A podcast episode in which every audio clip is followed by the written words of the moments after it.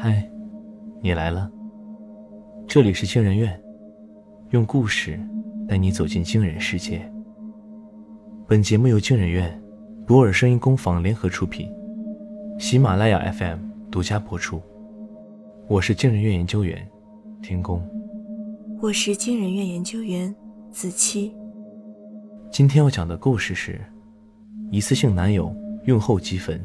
下，作者。冯浪石。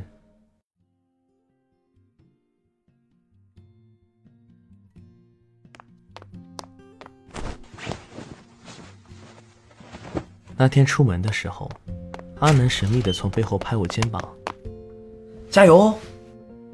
我一头雾水。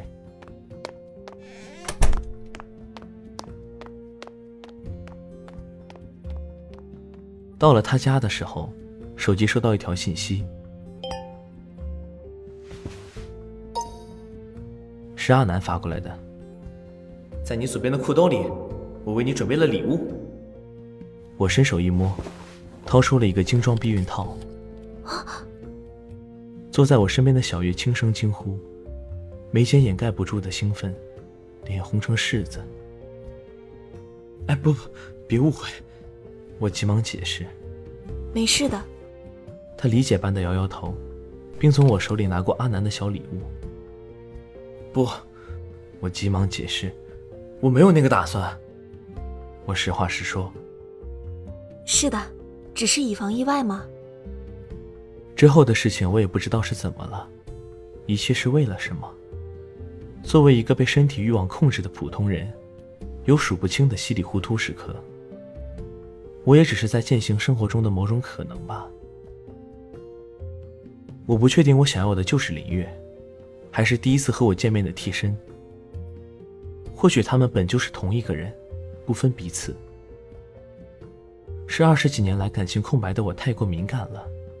那个一次性人难道不是按照林月来制作的吗？他在社会上没有属于自己的身份，拥有了林月，也就拥有了他。面前的林月让我安心，她头发的清香一直萦绕在我们周围。这几个月来。多亏他的陪伴，让以前生活混乱的我变得有序。在酒精的作用下，我们漫长的亲吻，他柔软的身体让人想要接近。这是人间的一种快乐，谁也不愿意放弃这样的权利。等等，林月停了下来。你对他一点也不好奇吗？反正他也是你。我在迷蒙中回应。我还没说是哪个他，你就知道我说的是他。我停了下来，他按了一下床头按钮，对着麦克风的另一端说道：“你来一下。”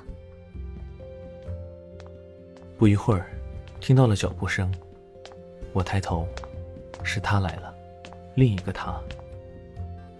我坐了起来，他站在门口，面无表情。他的五官和林月完全一样，但是却没有林月的盛气凌人和骄傲。穿着薄薄的棉质睡衣，他看了我们一眼，然后缓缓走到了床边。他们两个长得完全一样，只是神情有些不同。我看着他，好久不见。他没有说话，而是看向他的主人。我竟感到一丝失望。我们一起吧。林月提议，脸上带着前所未有的兴致。正是这种桀骜的表情，让我能将他们两个区分开来。而作为一次性人的他，性格里并没有林月的狂野。我伸手抚摸他的脸，摸到了潮湿的东西，那是他的眼泪。他在哭泣。我清醒过来，意识到自己在做什么。准备离开。对不起。眼前的一幕让我感到羞愧，我要结束这种奇怪的纠葛。你的心也不在我这里。林月说着，走到自己巨大的落地窗前。你走吧。他的话让我如释重负。我穿上衣服冲下楼去，坐进车里。却迟迟没有开走。这时弹出阿南来的信息：“我明早要出差，一个月后回来见，玩的开心。”而我沉浸在自己的思绪里，没有回复。他是怎么想的呢？如果他和阿南不是一样的一次性人，他心里觉得自己是林月的替身，那么我对他的多情就没有意义。车库里的灯光很暗，发动引擎，我打开前照灯，为自己的荒诞遭遇感到可笑。轻踩油门，车驶向光亮的隧道另一端。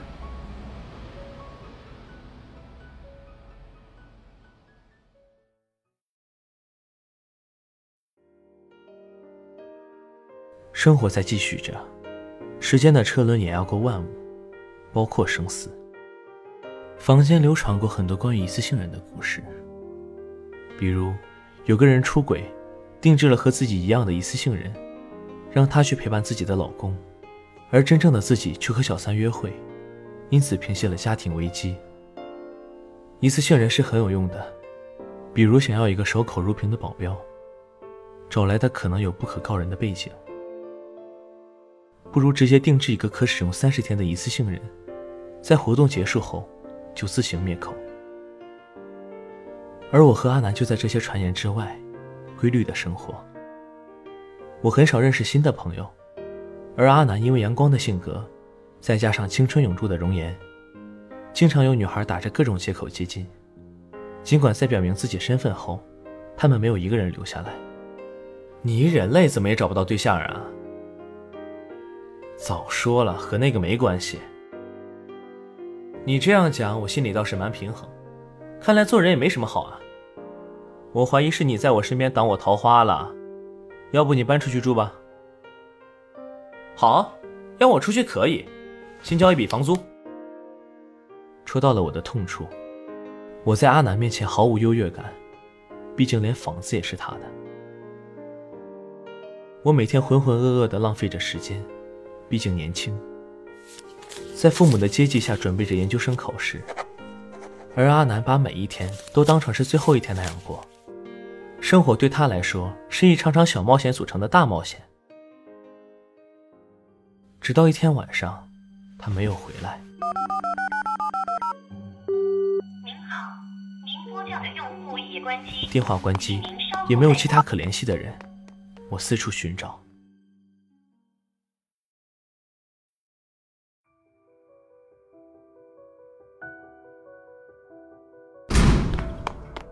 找不到他的第二天，我砸开他卧室的门。眼前的一幕镇住了我。墙壁上满是照片，几百张生活记录，贴满了一整面墙。每一张里，阿南的长相都没有变老。第一次开车，第一次去海边，第一次炒了盘小炒肉。这些记录，在我视为平常，却是他在这个世界上的全部。靠近窗户的角落，是他偷拍的我。其中只有一张是我们两个的合照。那一年他刚认识我。我是离家出走寻找寄宿地点的大学生，而他在网上发布了室友信息。在知道我是推动一次性人人权的志愿者之后，他向我透露了自己的秘密。看着那些珍贵小事的记录，我的眼睛有些湿润。他每年都会拍一张遗照，十八张遗照正挂在他的床头上，还差两张。我体会不到每天睡前都要计算自己还剩几天的感觉。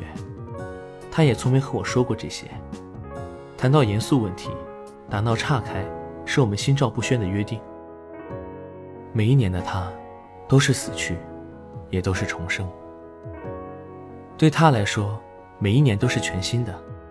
每一个此刻都独一无二。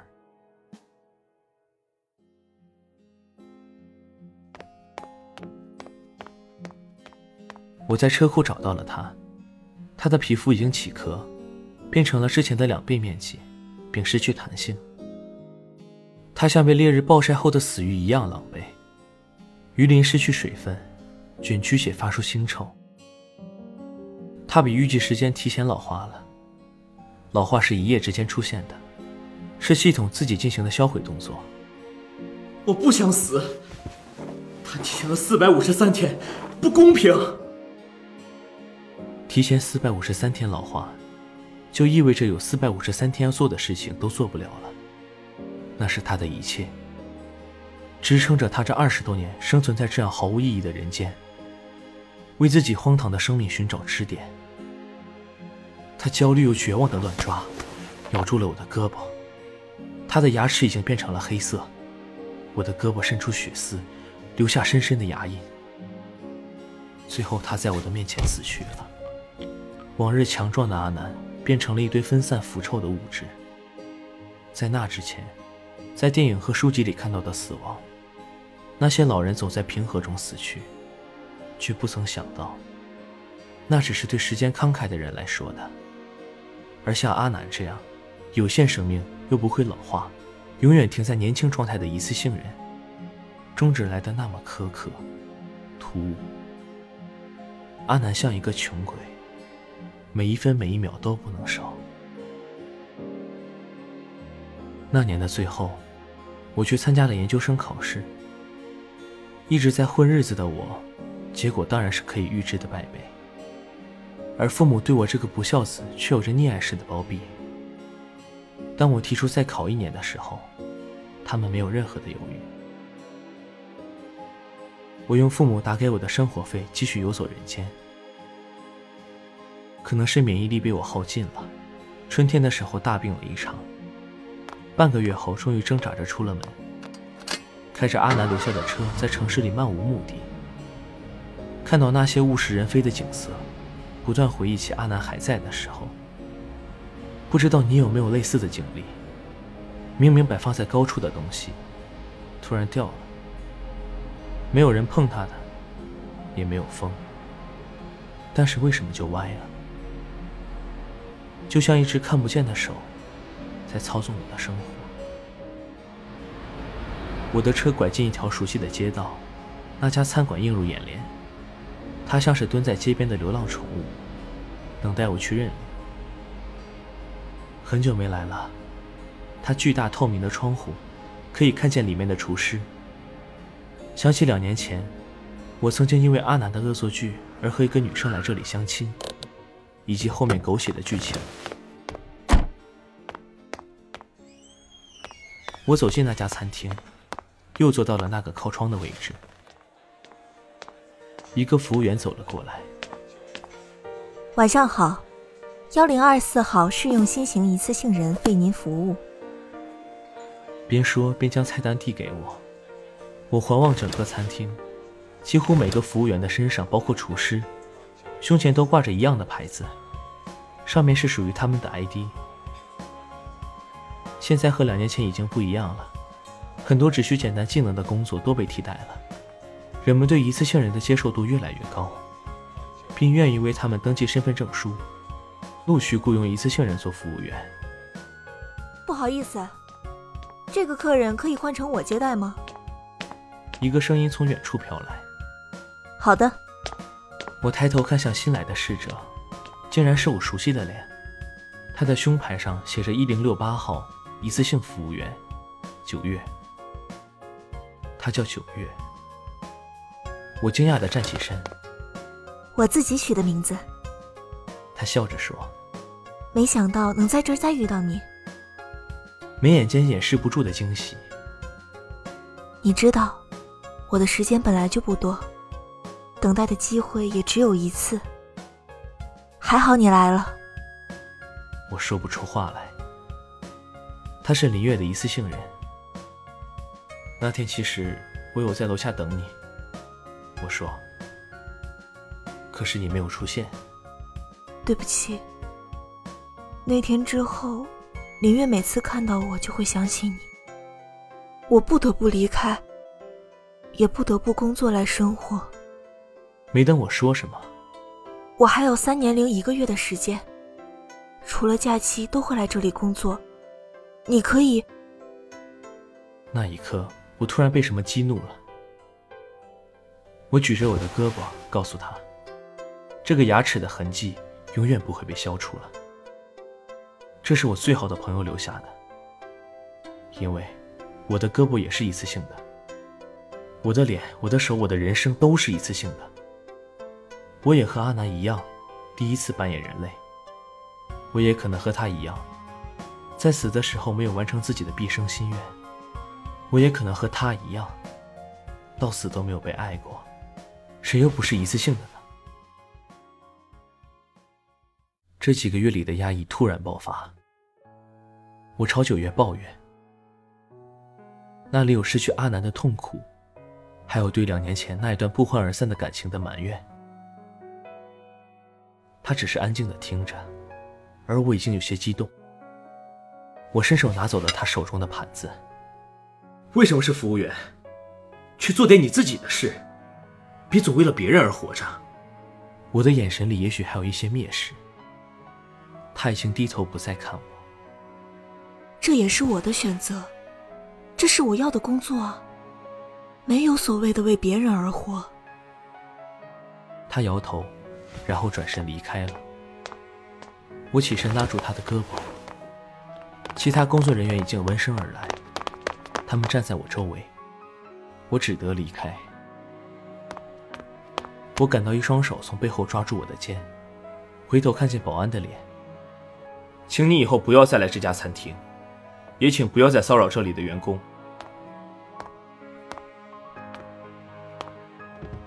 我走到车里，丧失了全部力气，瘫坐在自己的驾驶座椅上。这一次，他一定不会出来了。但我还是看了一眼后车镜，里面空空如也。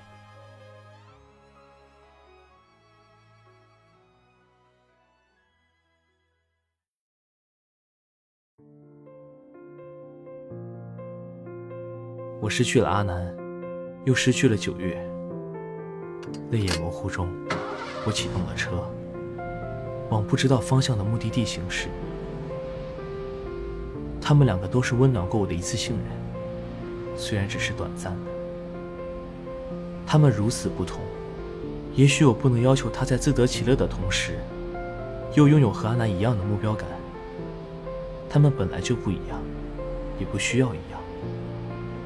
我也希望不要再见到他了，彼此不要互相打扰。他会找到自己剩下的旅程，而我也能找到方向。一百年的生命是否太过漫长？没有严格的截止日期。像我这样的人，从不珍惜什么。如果我和阿南一样，只有短暂的寿命，没有溺爱我的父母，情况或许才会不一样。在一个急转弯的岔路口，跑出来一只流浪狗。陷入沉思的我忽然急转弯，车身感到巨大的撞击，安全气囊一瞬间充满车身，将我包裹。在那一瞬间，我却感到了兴奋。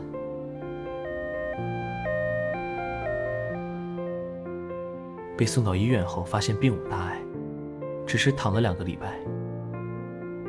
医生说，从没见过我这么喜欢住院的，而我知道自己兴奋的原因，因为也许正是我需要的，不再有所倚仗的危机感。